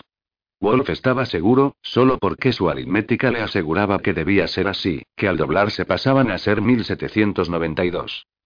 No había habido más bajas entre los Tempus Fudgers que redujesen su número. Los señores no habían conseguido matar más. Se sentían desconcertados ante aquella horda siempre creciente, golpeados por los que saltaban de pronto frente a ellos, detrás de ellos, a su lado, sobre ellos, arañando, pateando y martilleando. De pronto, los animales corrieron hacia la salida del cañón. Dado su número y su apresuramiento, deberían haberse amontonado en aquel estrecho paso, pero de algún modo se dispusieron de forma ordenada y lograron salir. Lentamente, magullados y temblorosos, los señores se levantaron. Contemplaron los cuatro animales muertos. De los casi 1800 que habían tenido a mano solo habían conseguido aquellos cuatro. Medio tempus fudger por cabeza será suficiente comida, dijo Bala. Es mejor que nada. ¿Pero qué haremos mañana? Nadie contestó. Empezaron a recoger leña para hacer fuego. Wolf pidió prestado a Teotormón el cuchillo y comenzó a desollar los animales. Por la mañana, comieron las sobras del festín de la noche anterior. Wolf encabezó la marcha. El cañón seguía tan silencioso como antes, salvo por el murmullo del río, aquellas paredes continuaban abrumándole. El cielo ardía amarillo arriba, muy lejos. Aparecieron Tempus en la distancia. Wolf les tiró piedras. Estuvo a punto de alcanzar a uno, pero le vio desaparecer como si se hubiese deslizado tras una esquina del aire. Volvió a aparecer de nuevo, a los tres segundos, a unos siete metros de distancia, saltando como si tuviese un compromiso importante y se hubiese acordado de pronto. Dos días después de la última comida, los señores estaban casi dispuestos a probar las vallas. Palamabrón afirmaba que el olor repugnante que despedían no significaba necesariamente que tuviesen un gusto desagradable. Y aunque lo tuviesen, no tenían por qué ser venenosas. De todos modos iban a morir, así que ¿por qué no probar las vallas? Adelante, dijo Bala. Es tu teoría y tu deseo. Come unas cuantas. Le sonreía malévolamente, como si disfrutase del conflicto en que se encontraba entre su hambre y su miedo. No dijo Palamabrón. No seré vuestro conejillo de indias. ¿Por qué habría de sacrificarme por vosotros? Solo comeré vallas si todos lo hacemos a la vez. Para poder morir así acompañado, dijo Wolf. Vamos, palamabrón. Nos haces perder el tiempo discutiendo. Hazlo o si no, déjalo de una vez. Palamabrón orisqueó la valla que tenía en la mano, hizo una mueca y la dejó caer en el suelo pedregoso. Wolf continuó la marcha y todos le siguieron. Una hora más tarde vio otro cañón lateral. Camino de él, eligió una piedra redonda que era justo del tamaño y el peso apropiado para utilizarla como proyectil. Si pudiese acercarse lo bastante a un Tempus Fudger y tirarle la piedra mientras miraba a otro lado y... El cañón era un poco más pequeño que aquel en el que los señores habían hecho su primera cacería. Al fondo de él había un solo Tempus Fudger, comiendo bayas. Wolf avanzó de rodillas arrastrándose hacia él. Fue utilizando rocas y salientes para cubrirse y logró llegar hasta la mitad del cañón sin que el animal lo advirtiese. De pronto el animal dejó de mover las mandíbulas, se incorporó y miró a su alrededor, olfateando y moviendo las narices. Wolf se apretó contra el suelo procurando no mover ni un solo músculo. Sudaba por el esfuerzo y la tensión, pues la dieta forzosa le había debilitado considerablemente. Dejaba levantarse de un salto y correr hacia el animal y lanzarse sobre él, desgarrarlo y comérselo crudo. Podría haberlo devorado entero y luego haber cascado los huesos para sorber el tuétano. Se obligó a permanecer inmóvil. El animal abandonaría pronto su recelo, tras lo cual Wolf podría reanudar su lento avance. Entonces, de detrás de una roca próxima al Tempus Fudger, salió otro animal. Era gris salvo las orejas rojas y lobunas. Tenía un hocico largo y afilado, un rabo peludo y un tamaño intermedio entre el zorro y el coyote. Saltó sobre el Tempus Fudger, saliendo de detrás de él justo en el instante en que él miraba hacia el otro lado. Sus dientes se cerraron en el aire. El Tempus Fudger había desaparecido, escapando a sus mandíbulas por milímetros. El predador desapareció también, desvaneciéndose antes de tocar el suelo. Aparecieron tres animales, dos Tempus Fudgers y un predador. Wolf, que era muy aficionado a clasificar cosas desconocidas, lo bautizó inmediatamente como un cronólogo. Por primera vez, veía la criatura a la que la naturaleza, Ourizen, había colocado allí para evitar que los Tempus Fudger superpoblaran aquel mundo. Wolf tuvo tiempo entonces de imaginar lo que pasaba con los saltadores. Había habido dos. Luego nueve. Luego tres. Así que el saltador original y el cronolobo habían imitado hacia adelante. Pero el Tempus Fugger había permanecido allí solo un microsegundo y saltado hacia atrás también. En consecuencia se había reproducido a sí mismo y ahora el lobo tenía que cazar dos. Los animales se desvanecieron de nuevo. Reaparecieron, cuatro ahora. Dos Tempus Fudgers y dos cronolobos. La caza proseguía no solo en el espacio sino en los extraños y grises pasillos del tiempo pasado y futuro. Otro salto simultáneo en el tempo Wolf corrió hacia una roca a cuyo alrededor crecían muchos matorrales. Se agachó y luego atisbo entre los matorrales. Siete otra vez. Ahora un lobo había surgido de donde hubiese estado inmediatamente antes de la persecución. Se lanzó hacia adelante y sus mandíbulas se cerraron alrededor del cuello del Tempus Fugger. Hubo un crujido sordo. El Tempus Fugger se desplomó muerto. Siete vivos y uno muerto. Un Tempus Fugger había ido hacia atrás y luego hacia adelante. Los vivos se desvanecieron. Evidentemente el lobo no se proponía quedarse atrás a devorar su presa. Luego saltaron seis. Ferozmente, un lobo mordió a otro lobo en el cuello y el atacado se derrumbó muerto. Nada durante tres segundos. Wolf salió corriendo de su esconderijo y se echó al suelo. Aunque nada le ocultaba esta vez, tenía la esperanza de que su inmovilidad, unida al terror de los Tempus Fudgers y a la sed de sangre de los lobos, les impidieran verle. Brotó otro lobo del vientre del tiempo. Partenogénesis cronoviajeros. Dos lobos se lanzaron uno contra otro, mientras el tercero los observaba, y los Tempus Fudgers saltaban alrededor en aparente confusión. El predador que observaba pasó a participar también, no en la lucha de sus congéneres sino en la cacería. Consiguió morder a un Tempus Fugger en el cuello, que surgió ante él desconcertado y aterrado. Murieron un Tempus Fugger y un lobo. El superviviente desapareció de nuevo. Cuando volvieron a aparecer ante su vista, un lobo mordía a otro Tempus Fugger en el cuello. Wolf se puso de pie lentamente. En el momento exacto en que moría uno de los lobos, lanzó su piedra contra el ganador. Este debió captar el movimiento por el rabillo del ojo, pues se desvaneció inmediatamente antes de que la piedra le golpease. Y cuando reapareció corría tan rápidamente como se lo permitían sus cuatro patas hacia la salida. Siento privarte de los frutos de tu victoria, gritó Wolf. Pero puedes reanudar la caza en cualquier parte. Volvió a donde estaban los otros señores y les explicó que su suerte había cambiado. Podían llenar sus estómagos con seis animales y aún les quedaría un poco para el día siguiente. Pero los señores volvieron a encontrarse sin comida durante tres días. Estaban flacos, los ojos hundidos. Wolf les envió en parejas a cazar. Él se proponía ir solo, pero Bala insistió en que llevase a Luba. Ella cazaría sola. Wolf le preguntó por qué y ella contestó que no quería ir acompañada por un hombre solo. ¿Crees que podrías convertirte en víctima de un caníbal? preguntó Wolf. Exactamente contestó ella. Ya sabes que si continuamos sin conseguir alimentos empezaremos inevitablemente a devorarnos unos a otros. Puede que lo haya planeado así Uricen. Disfrutaría mucho viendo cómo nos matábamos entre nosotros y nos llenábamos el estómago con la carne de nuestros hermanos. Haz como quieras, dijo Wolf. Se fue con Luba a explorar una serie de cañones laterales. Los dos localizaron a varios Tempus Fudgers comiendo de las ramas y comenzaron la paciente e interminable maniobra de arrastrarse hacia ellos. Estuvieron a punto de conseguirlo. La piedra, arrojada por Wolf, pasó por encima de la cabeza de su pretendida víctima. Después de eso, todo se perdió. Los Tempus Fudgers ni siquiera se molestaron en refugiarse en el tiempo, se limitaron a alejarse saltando y a perderse en otro camino. Wolf y Luba continuaron buscando casi hasta que la luna trajo otra noche de insomnio y hambre torturante. Cuando volvieron al lugar de reunión, encontraron a los otros muy alterados. Palamabrón y su compañero de caza, Enion, habían desaparecido.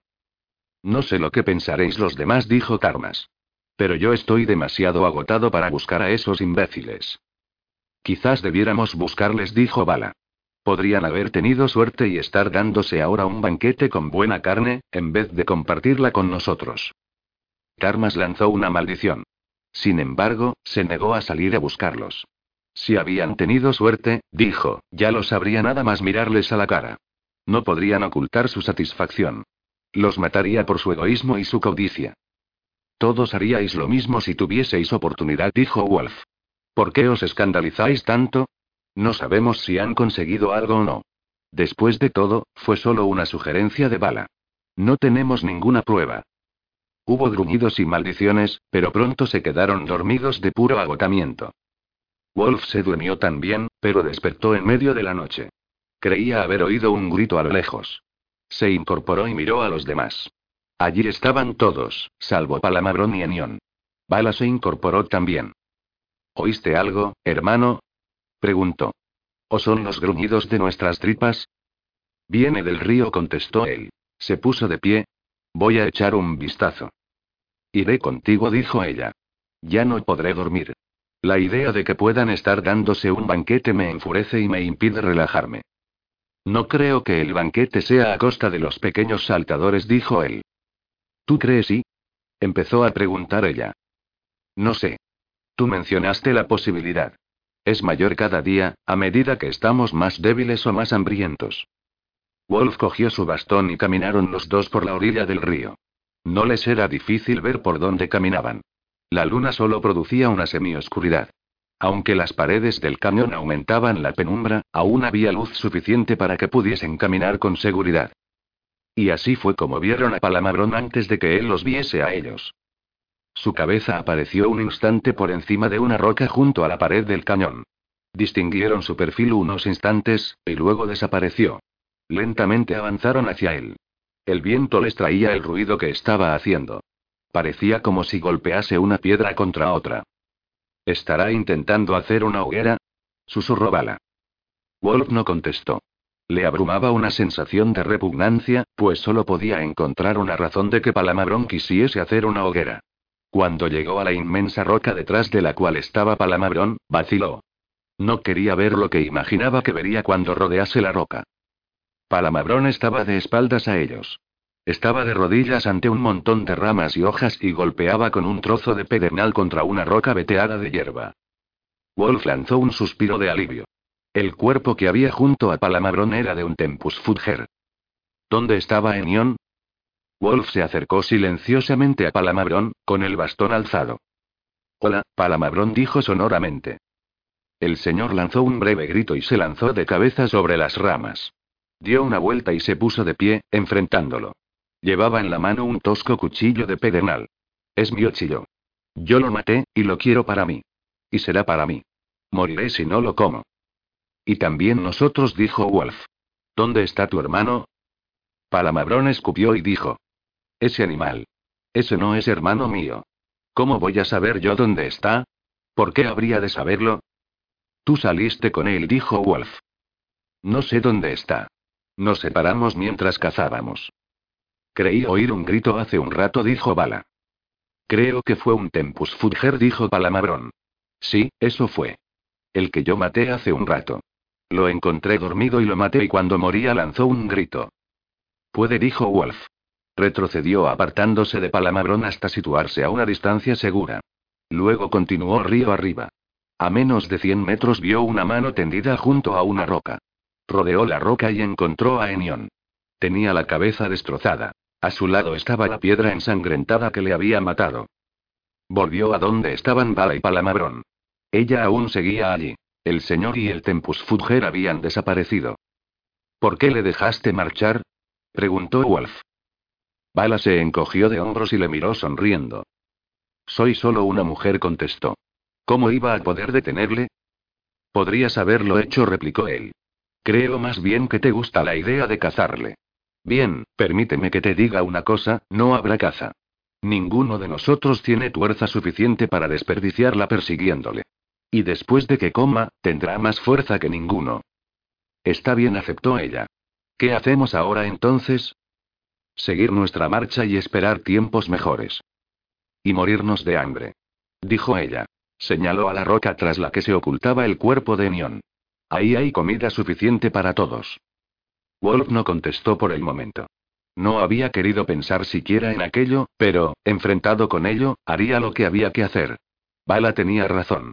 Sin aquella carne, por muy horrible que resultase solo pensarlo, podrían morir. En cierto modo, Palamabrón les había hecho un favor. Había asumido la culpa en beneficio de ellos.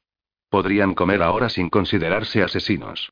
No era que el matar preocupase gran cosa a los demás. Pero Wolf habría sufrido un calvario de remordimientos si se hubiese visto obligado a sacrificar a un ser humano para sobrevivir. En cuanto al hecho concreto de comer aquella carne, solo sentía ya una repugnancia muy leve. El hambre había amortiguado el horror natural que le producía el canibalismo. Volvió a despertar a los otros mientras Bala cogía las piedras abandonadas por Palamabrón. Cuando volvió con los demás, ella no solo había encendido una hoguera, sino que había empezado a descuartizar el cadáver. Wolf mostró reacio durante unos instantes, pero luego, pensando que si iba a participar en la comida debía participar también en el trabajo, cogió el cuchillo de Teotormón. Los otros se ofrecieron a ayudar también, pero los rechazó. Era como si quisiera castigarse a sí mismo obligándose a hacer el trabajo más desagradable. Una vez preparada la carne, medio cocida, cogió su parte y fue a comerla detrás de la roca. No estaba seguro de poder retenerla en el estómago, y si lo estaba que si veía comer a los otros no podría evitar el vómito. En realidad, no le parecía tan desagradable estando solo. Les sorprendió el amanecer aún cocinando. Hasta mitad de la mañana no reemprendieron la marcha. Envolvieron la carne que quedaba en hojas. Si Uricen estuvo viéndonos, dijo Wolf, debió reírse mucho. Que se ría, dijo Bala. Ya llegará mi turno. ¿Tu turno? Querrás decir nuestro turno. Di lo que quieras. A mí lo único que me interesa es lo que hago yo. Típico de los señores, dijo Wolf automáticamente. La observó un rato después de esto. Bala tenía una vitalidad asombrosa. Quizás fuese la comida lo que le había dado aquel paso vivo y había rellenado sus mejillas y sus brazos. Sin embargo, no podía creerlo. No podía ser. Además, ni siquiera durante los días de hambre había parecido sufrir tanto como el resto ni enflaquecer tan rápidamente. Si alguien podía sobrevivir para alcanzar el cuello de su padre, sería Bala, pensó. Ojalá no quede yo muy por detrás de ella, suplicó, no tanto por vengarme de Uricen, aunque lo deseo, como por Chiseis. Capítulo 12. Llevaban un día sin comer cuando salieron del cañón. Ante ellos, al pie de una colina alargada y suave, había una llanura que se extendía hasta el horizonte. A unos 400 metros de distancia había una pequeña colina, y sobre ella dos hexágonos gigantes. Se detuvieron y contemplaron lúgubremente su objetivo. Sugiero que elijamos inmediatamente una de las puertas, dijo Wolf. Quizás haya comida al otro lado. ¿Y si no la hay? preguntó Karma. Preferiría morir rápidamente intentando atravesar las defensas de Uricen que morir de hambre lentamente. Cosa que, por el momento, parece posible y... Apagó su voz, pensando que los señores se sentían ya bastante deprimidos. Le siguieron cansinamente hasta el pie de las doradas estructuras tachonadas de gemas.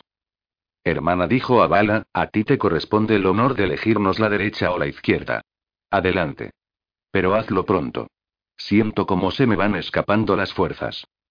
Bala cogió una piedra, volvió la espalda a las puertas y la tiró por encima de la cabeza. Pasó por la puerta derecha, casi golpeando el marco. Sea, dijo Wolf. Miró a los otros y se echó a reír. Vaya grupo.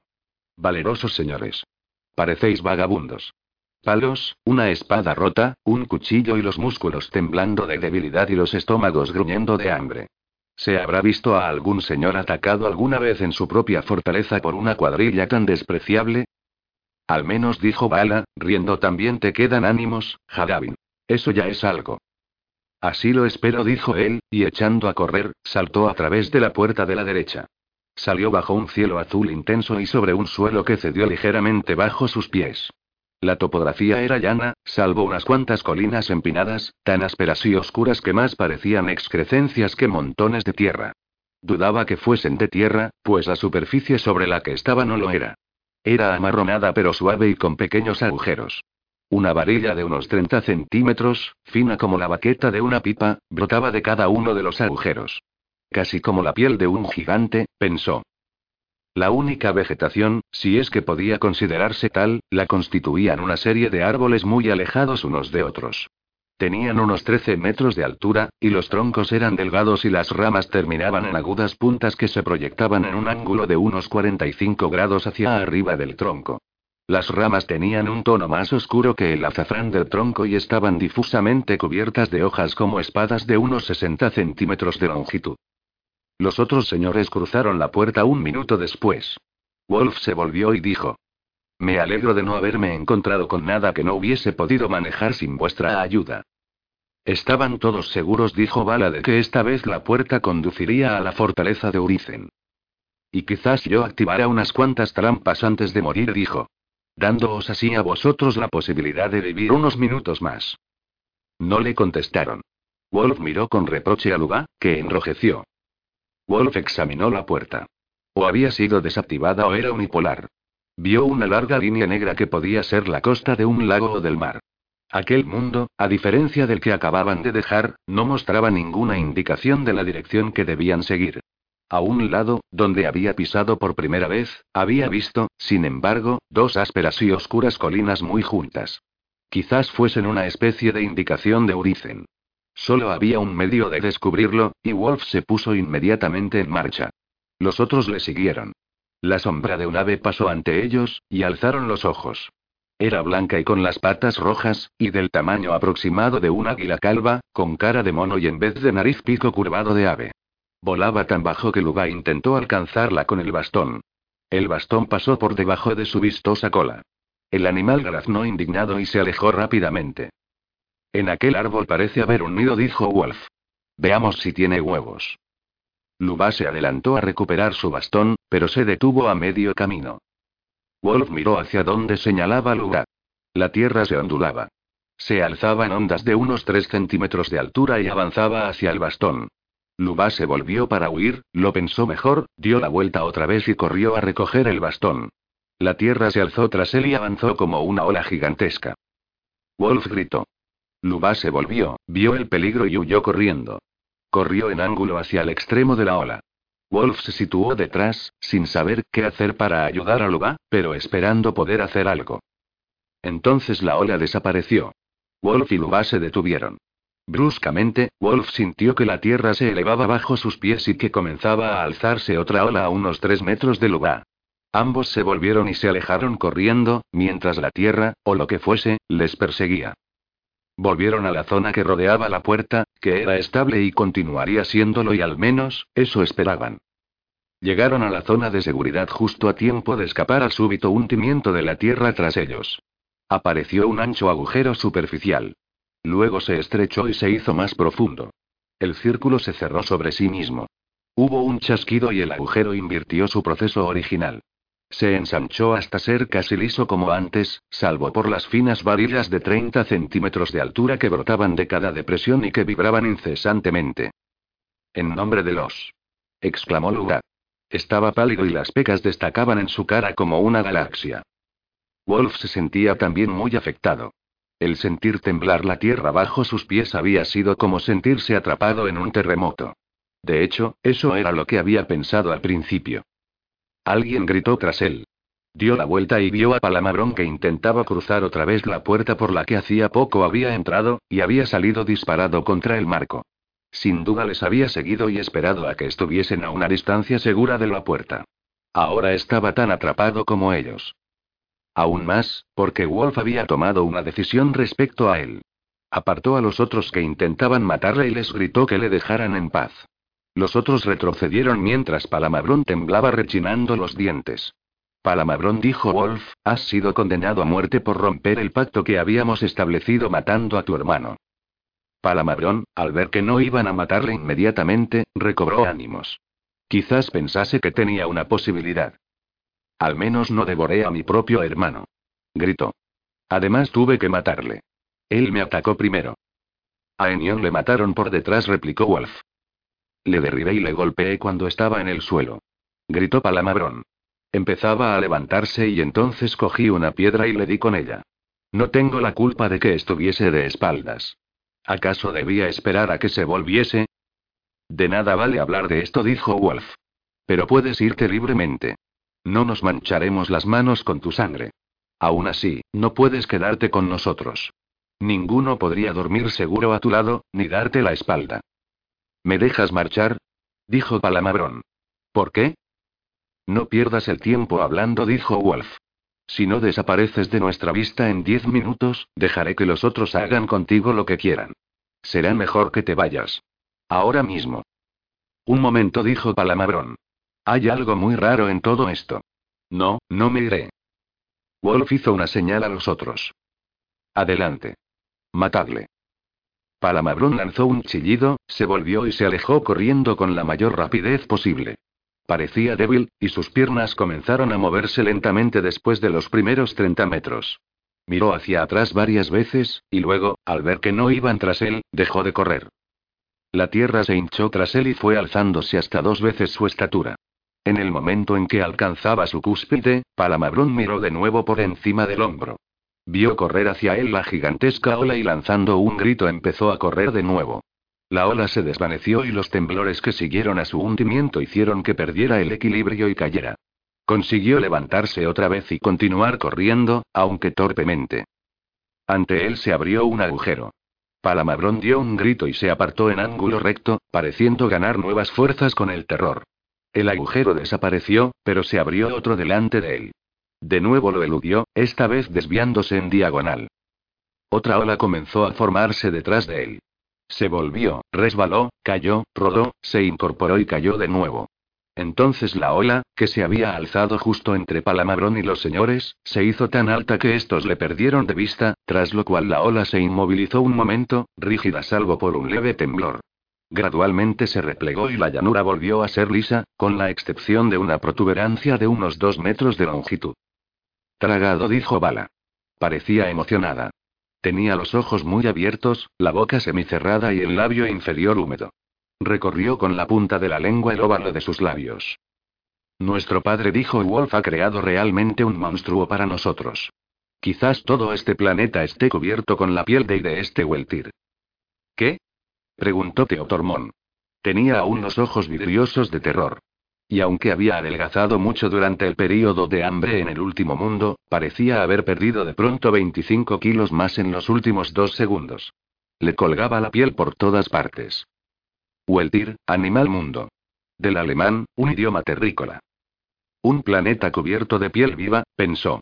O quizás no fuese tanto una piel como una ameba de tamaño continental, extendida sobre el globo. La idea le hizo tambalearse. La piel existía, de eso no había duda. Pero ¿cómo conseguía alimentarse? ¿Cómo conseguía los millones y millones de toneladas de protoplasma que tenía que ingerir? Desde luego, aunque comiese animales, no podría conseguir suficientes para mantenerse. Wolf decidió investigar la cuestión, si alguna vez tenía ocasión de hacerlo. Era tan curioso como un mono o un gato siamés, siempre experimentando, midiendo, especulando y analizando. Nunca podía estar tranquilo hasta no saber el cómo y el por qué. Se sentó a descansar mientras consideraba la conducta a seguir. Los otros, salvo Bala, se sentaron también o se tendieron. Bala salió de la zona de seguridad, y avanzó cautelosamente. Observándola, comprendió lo que intentaba. ¿Por qué no lo habría pensado antes? Procuraba evitar todo contacto con las plantas, pelos, que brotaban de los agujeros, poros, Después de recorrer en círculo un radio de unos 25 metros, regresó a la zona de la puerta. La piel no había temblado ni había adoptado formas amenazadoras en ningún momento. Wolf se levantó y dijo. Muy bien, Bala, me has ganado. El animal, o lo que sea, detecta vida por el contacto con los sensores o pelos, navegamos con la cautela de los barcos que cruzan entre los arrecifes, podremos cruzarla. El único problema es cómo conseguir pasar aquello. Señaló hacia los dos tocones córneos, las colinas que parecían excrecencias. Los pelos se amontonaban en sus bases, y más allá de las colinas alfombraban el suelo. No lo sé, dijo Bala, encogiéndose de hombros. Ya lo veremos cuando lleguemos allí, dijo él. Empezó a caminar, mirando hacia abajo para guiarse entre los sensores. Los señores le siguieron en fila india, siendo Bala otra vez la única excepción. Ella siguió un rumbo paralelo a una distancia de 5 o 6 metros a la derecha. Va a ser muy difícil cazar animales para alimentarnos en estas condiciones, dijo él. Tendremos que mirar con un ojo a los pelos y con otro al animal. Será un problema terrible. Yo no me preocuparía, dijo ella. Quizás no haya animales. Este estoy seguro de que existe, dijo Wolf. No dijo nada más sobre el tema, aunque era evidente que Bala se preguntaba lo que había querido decir. Wolf se encaminó hacia el árbol en una de cuyas ramas vio el nido. Era una pila circular de varas y hojas. Estaba emplazado en la juntura del tronco y una rama, y tenía aproximadamente un metro de diámetro. Los palitos y las hojas parecían estar ligados con una sustancia gomosa.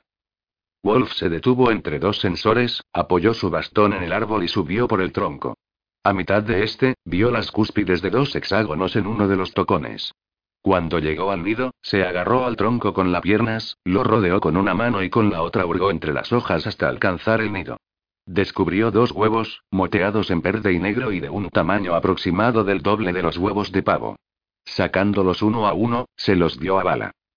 Inmediatamente después, regresó la madre. Era mayor que un águila calva, blanca con bandas azuladas, peluda, cara de mono, pico de halcón, dientes largos y afilados, orejas de lobo, alas de vampiro, cola de arqueópteris y patas de buitre. Cayó sobre él con las alas plegadas hasta estar a escasa distancia. Entonces, abrió las alas con un silbido y lanzó un grito con el que pretendió sin duda inmovilizar de terror a su presa. Fracasó. Wolf se separó del tronco y se dejó caer. Sobre él sonó un golpe y otro grito, esta vez de frustración y pánico, cuando el animal chocó en parte con el nido y en parte con el tronco. Evidentemente esperaba que el cuerpo de Wolf absorbiese su impulso. Debió quizás subestimar su propia velocidad y su cólera. Wolf cayó al suelo y rodó, sabiendo que iba a rozar los sensores pero sin poder impedirlo. Se puso de pie mientras llovían a su alrededor palitos y hojas impregnados de sustancia gomosa procedentes del nido destrozado. Se hizo a un lado justo a tiempo de eludir el cuerpo de la criatura voladora que caía. Sin embargo, el golpe no habría sido demasiado fuerte porque la criatura había frenado su caída al abrir instintivamente sus alas. Por entonces, la Tierra piel reaccionaba a los mensajes transmitidos por los sensores. No solo los había tocado Wolf. Los otros señores se dispersaron al ver caer a Wolf, y rozaron los pelos que rodeaban el árbol. Volved al árbol, les gritó Wolf. Bala se había anticipado a su consejo. Iba ya por la mitad del tronco. Wolf comenzó a gatear detrás de Bala, pero sintió unas garras agudas y calientes que se clavaban en su espalda. El animal volador se había recuperado y le atacaban de nuevo. Una vez más se soltó y cayó hacia atrás. Apoyó los pies en el tronco y se impulsó en horizontal. Cayó a plomo, pero encima del animal. Dos jadeos siguieron al golpe, el suyo y el del animal que había quedado atrapado bajo él. Menos herido, Wolf se incorporó y lanzó una patada contra las costillas del animal. Este lanzó un estertor por su negruzco pico, sus dos afilados y largos colmillos cubiertos de saliva y de sangre. Wolf le golpeó otra vez y se volvió al árbol. Pero se vio desbordado por dos señores que intentaban frenéticamente refugiarse en la seguridad del árbol. Farmas apoyó un pie en su cabeza y la utilizó como trampolín para saltar al tronco. Rintra le dio un empujón y empezó a gatear. Tambaleándose por el empujón, Farmas cayó sobre Wolf, que estaba incorporándose. Desde su rama en la cima del árbol, Bala se reía histéricamente. Se reía y se daba palmadas en los muslos y pero de pronto lanzó un grito. Perdió apoyo y cayó, rompió una rama, dio la vuelta y fue a dar en el suelo de cabeza. Quedó tendida al pie del árbol. Teotormón era quizás el más aterrado. Aún muy voluminoso, pese a los muchos kilos de grasa que había perdido, y con la desventaja de las aletas, tenía grandes dificultades para gatear. Resbalaba constantemente tronco abajo, incapaz de dejar de mirar por encima del hombro y de gemir. Wolf logró levantarse. A su alrededor, rodeando el árbol, la piel comenzaba a agitarse. Se levantaban grandes olas que perseguían a Luba y a Aristón. Estos corrían en círculo a gran velocidad, sus cuerpos vivificados, pese al hambre y el cansancio, por el terror. Tras ellos, la tierra carne se alzaba, moviéndose rápidamente. De pronto, aparecieron otras olas delante de ellos y pozos bajo sus pies. Súbitamente, Luba y Aristón se cruzaron y los diversos tumores y depresiones móviles que les seguían chocaron. Wolf estaba desconcertado ante aquel caos de movimientos y ondulaciones del protoplasma. Más que nada, la escena parecía una colección de remolinos. Antes de que la piel pudiese ordenar sus señales y reorganizarse, perdió a Aristón y a Luba. Estos alcanzaron el tronco del árbol, aunque se impedían uno a otro gatear. Mientras se arañaban y se mordían, Wolf cogió el cuerpo del animal volador y lo lanzó lo más lejos posible. Aterrizó en una ondulación que avanzaba hacia el árbol y que se detuvo en cuanto detectó el cuerpo. Alrededor de este apareció una depresión que lo absorbió. Lentamente, el cuerpo desapareció bajo la superficie. Luego los bordes del agujero se cerraron sobre él y solo quedó una protuberancia que indicaba su presencia debajo. El animal volador había sido un sacrificio, pues Wolf había querido reservar el cuerpo como alimento. La zona que rodeaba el árbol se suavizó, hizo unas cuantas ondulaciones y se quedó inerte como si realmente fuese tierra. Wolf rodeó el árbol y se acercó a examinar a Bala. Se había incorporado y respiraba pesadamente, la cara contraída por el dolor. Como la piel era flexible, el impacto no había sido tan duro como si se hubiese producido sobre tierra. Se había golpeado un hombro y un lado de la cara, y durante un rato no pudo mover el brazo. Donde más herida parecía era en su dignidad. Les maldijo y les acusó de estúpidos cobardes y de hombres dignos únicamente de ser esclavos. Los señores se quedaron un poco avergonzados ante sus insultos. Consideraban que tenía razón. Pero desde luego no admitirían la verdad. Wolf empezó a pensar que a fin de cuentas todo aquello había sido cómico y divertido. Rompió a reír, pero de pronto se enderezó con un gemido. Se había olvidado de las heridas que le habían hecho las garras del animal volador. Luba miró su espalda y lanzó una exclamación. Aún sangraba, aunque esperaba que pronto se cerrase la herida. Esperaba que Wolf no tuviese una infección, ya que no tenían ninguna medicina. Es muy alentador tu comentario, gruñó Wolf. Miró a su alrededor buscando los huevos. Uno se había roto y esparcido sobre la base del árbol. El otro no aparecía por ninguna parte. Probablemente se lo hubiese tragado la piel. Oh, los. gimió Aristón. ¿Qué hacemos ahora? Estamos a punto de morir de hambre. Estamos perdidos. Si abandonamos este árbol, ese monstruo nos tragará vivos. Nuestro padre nos ha matado, y ni siquiera hemos podido acercarnos a su fortaleza. Vosotros, señores y creadores de universos, sois unas criaturas miserables realmente, privados de los muros de vuestras fortalezas y de vuestras armas, dijo Wolf. Os diré otro viejo proverbio de la tierra. Hay más de un modo de desollar a un gato. ¿Qué gato? ¿Dónde? preguntó Teotormón. Yo sería capaz de comerme una docena de gatos en este momento. Wolf alzó los ojos al cielo, pero no contestó. Dijo a los otros que se colocasen al otro lado del árbol o que se subiesen a él. Luego cogió el cuchillo de Teotormón y se separó unos metros del árbol. Acuclillándose, clavó el cuchillo con toda su fuerza en la piel. Si era lo bastante flexible para deformarse en ásperos pseudópodos o agujeros, tenía que ser vulnerable. Sacó el cuchillo de la herida, se incorporó y retrocedió unos cuantos pasos. La piel se hundió, se convirtió en un agujero, luego se formó un cono alrededor de la herida y el cono se alzó, como un cráter en lenta formación. Wolf esperó pacientemente. Pronto desapareció el cráter y se reveló la herida. En vez de la sangre que había medio esperado, manó un líquido pálido y espeso. Se aproximó a la herida procurando evitar el pelo cercano a ella. Rápidamente acuchilló de nuevo la piel, arrancó una masa palpitante de carne y corrió hasta el árbol. Hubo entonces, una vez más, una tormenta de formas protoplasmáticas. Olas, cráteres, cordilleras y leves torbellinos en los que la carne formaba columnas salomónicas. Luego, todo se calmó. La piel que rodea el árbol, dijo Wolf, parece ser menos flexible y más dura que el resto. Creo que estamos seguros mientras permanezcamos aquí, aunque la piel pueda ser capaz de de un gran ola que pueda barrerlo todo y de cualquier modo, tenemos comida. Los otros señores fueron cortando trozos a turnos. La carne cruda era dura, pegajosa y olía mal, pero podía masticarse y tragarse. Después de echar algo al estómago se sintieron más fuertes y más optimistas. Algunos se tendieron a dormir. Wolf se acercó a la orilla. Bala y Teotormón le siguieron, y Luba, al verles, decidió ir también. La zona de tierra terminaba abruptamente sin playa ni transición. A lo largo del borde había tan pocos sensores que pudieron relajarse algo. Wolf se colocó al mismo borde y miró al agua. Pese a que no había sol que arrojase sus rayos, el agua clara les permitía ver hasta muy profundo. Había peces de diversos tamaños, formas y colores, nadando junto a la costa. Mientras miraba vio que un largo fino y pálido tentáculo salía debajo del borde y agarraba un gran pez.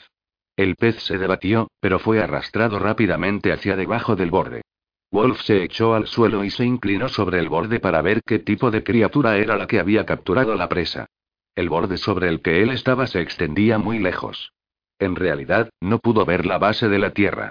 En su lugar vio una masa de culebreantes tentáculos, muchos de los cuales sujetaban peces.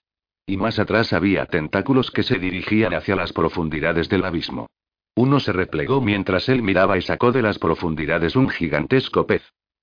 Wolf retiró la cabeza rápidamente al darse cuenta de que uno de los tentáculos próximos culebreaba fuera del agua, hacia arriba, en su dirección. Me preguntaba antes cómo un monstruo así podía conseguir suficiente alimento, dijo. Debe alimentarse principalmente de seres marinos. Y apuesto a que este animal sobre el que estamos es un inmenso flotador. Como las islas del mundo acuático, este ser está libre, desligado de cualquier base. Está muy bien que lo sepamos, dijo Luba, pero ¿en qué puede ayudarnos el saberlo? Necesitamos más alimentos, contestó Wolf. Teotormón, tú eres el que mejor nadas de nosotros. ¿Por qué no te tiras al agua y nadas un poco? Mantente cerca de la orilla para poder volver a tierra rápidamente. ¿Por qué habría de hacerlo? preguntó Teotormón. Ya viste cómo esos tentáculos agarraban a los peces. Creo que los agarran a ciegas. Quizás puedan detectar vibraciones en el agua. No lo sé, pero tú eres bastante rápido para eludirlos. Y los tentáculos que hay inmediatamente debajo de este borde son pequeños. No dijo Teotormón. No arriesgaré mi vida por vosotros. Si no lo haces te morirás de hambre, dijo Wolf. No podemos mantenernos a base de ir cortando trozos de la piel. Se enfurece demasiado. Señaló un pez que nadaba cerca de ellos, bajo la superficie. Era gordo y lustroso y con una cabeza como de esfinge.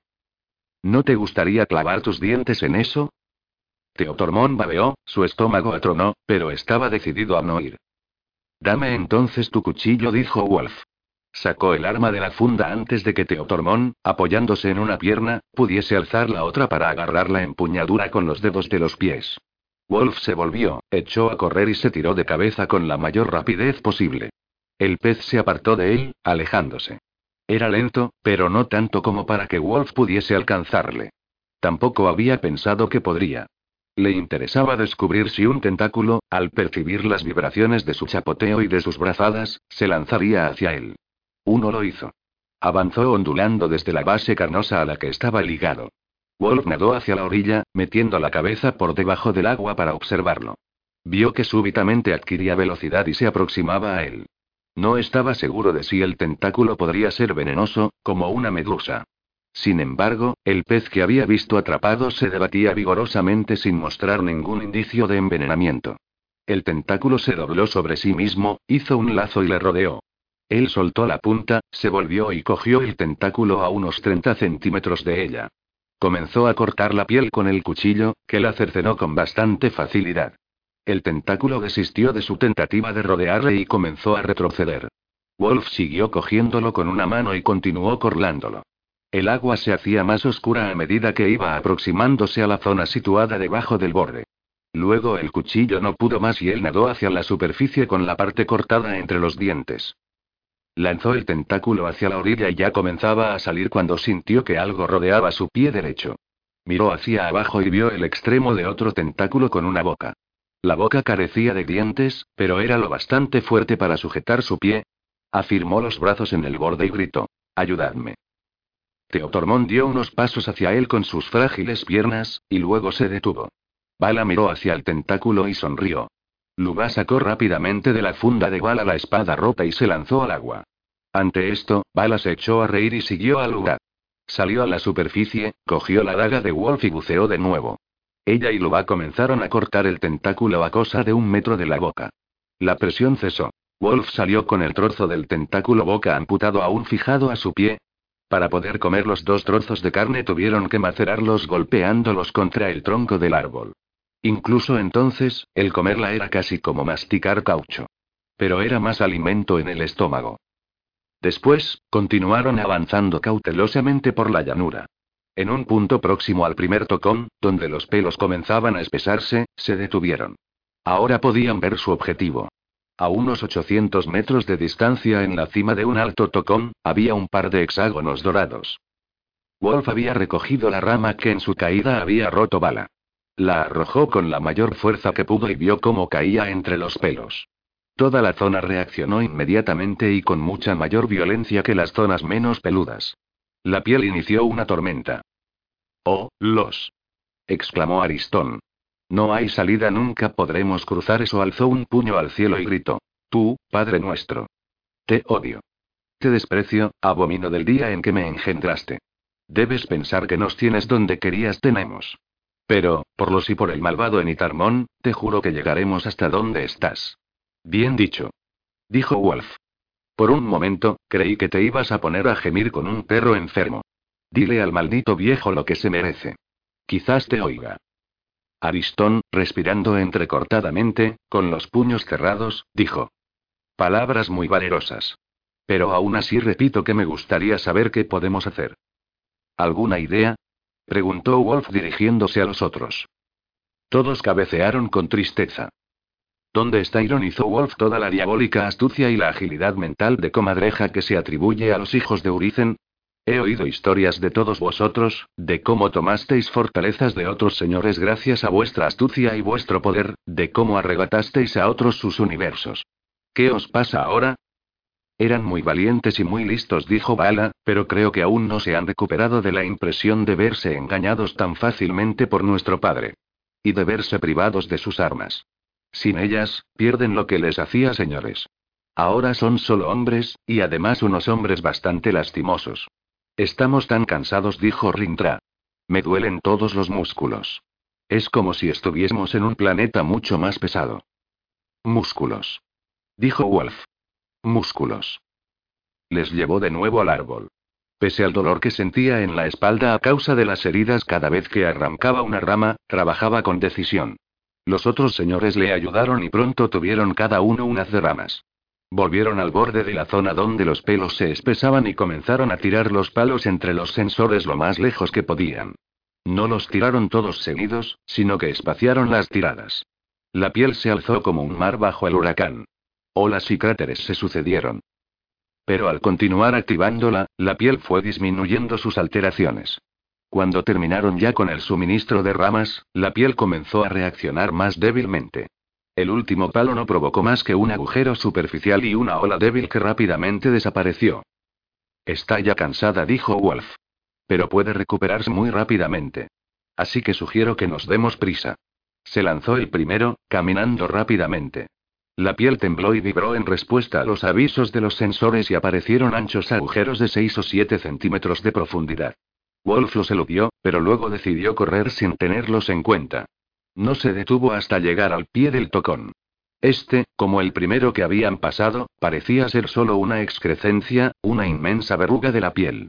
Aunque sus lados se elevaban perpendicularmente, era lo bastante rugoso para que pudiesen subir por él. La ascensión no era fácil pero tampoco imposible. Llegaron lodos a la cima sin novedad. De nuevo te corresponde el honor, Bala dijo Wolf. ¿Qué puerta? No lo ha hecho demasiado bien hasta ahora, dijo Aristón. ¿Por qué vamos a dejarla escoger? Bala se volvió hacia él como una tigresa. Hermano, si crees que puedes hacerlo mejor, elige tú. Pero tendrás que mostrar tu confianza en ti mismo atravesando el primero la puerta. Está bien, dijo Aristón, retrocediendo. Seguiremos la costumbre. Así que ya es una costumbre. Dijo Bala. Bien, elijo la izquierda. Wolf no vaciló. Aunque pensaba que esta vez podría encontrarse, débil y desarmado, en el bastión de Uricen, cruzó la puerta. Durante unos instantes, no pudo comprender dónde estaba o lo que sucedía, tal era su desconcierto y tan extraños los objetos que se movían sobre él.